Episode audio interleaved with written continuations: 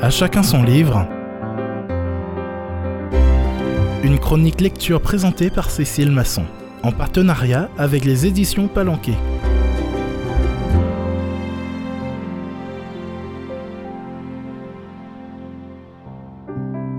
Chers amis auditeurs, bienvenue.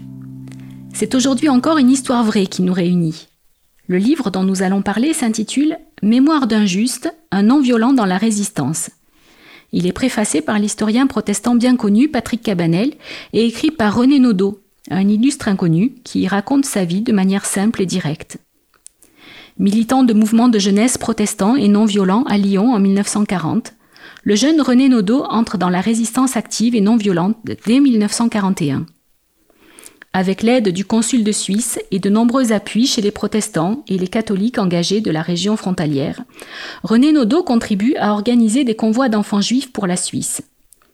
Au moment où les rafles de juifs s'intensifient en France, René Naudot entre au service social des étrangers. Le directeur de cet organisme, Gilbert Lesage, parvient de manière incroyable à détourner totalement l'objectif de cette institution mandatée par le régime de Vichy pour en faire un puissant outil de sauvetage des Juifs.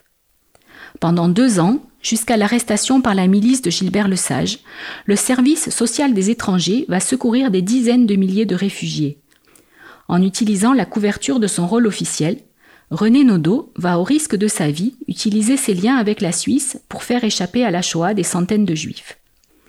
Aidé par un réseau actif de pasteurs, prêtres, militants juifs et chrétiens, René Naudot parviendra à sauver la plupart de ceux qui lui sont confiés.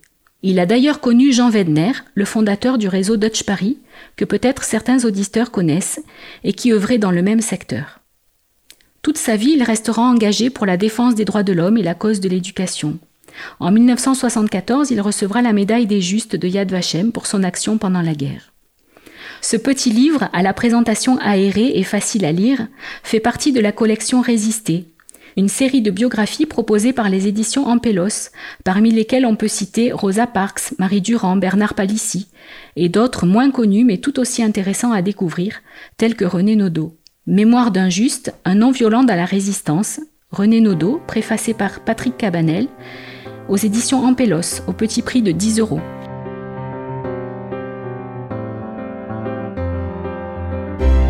C'était À chacun son livre, une chronique lecture présentée par Cécile Masson en partenariat avec les éditions Palanquet.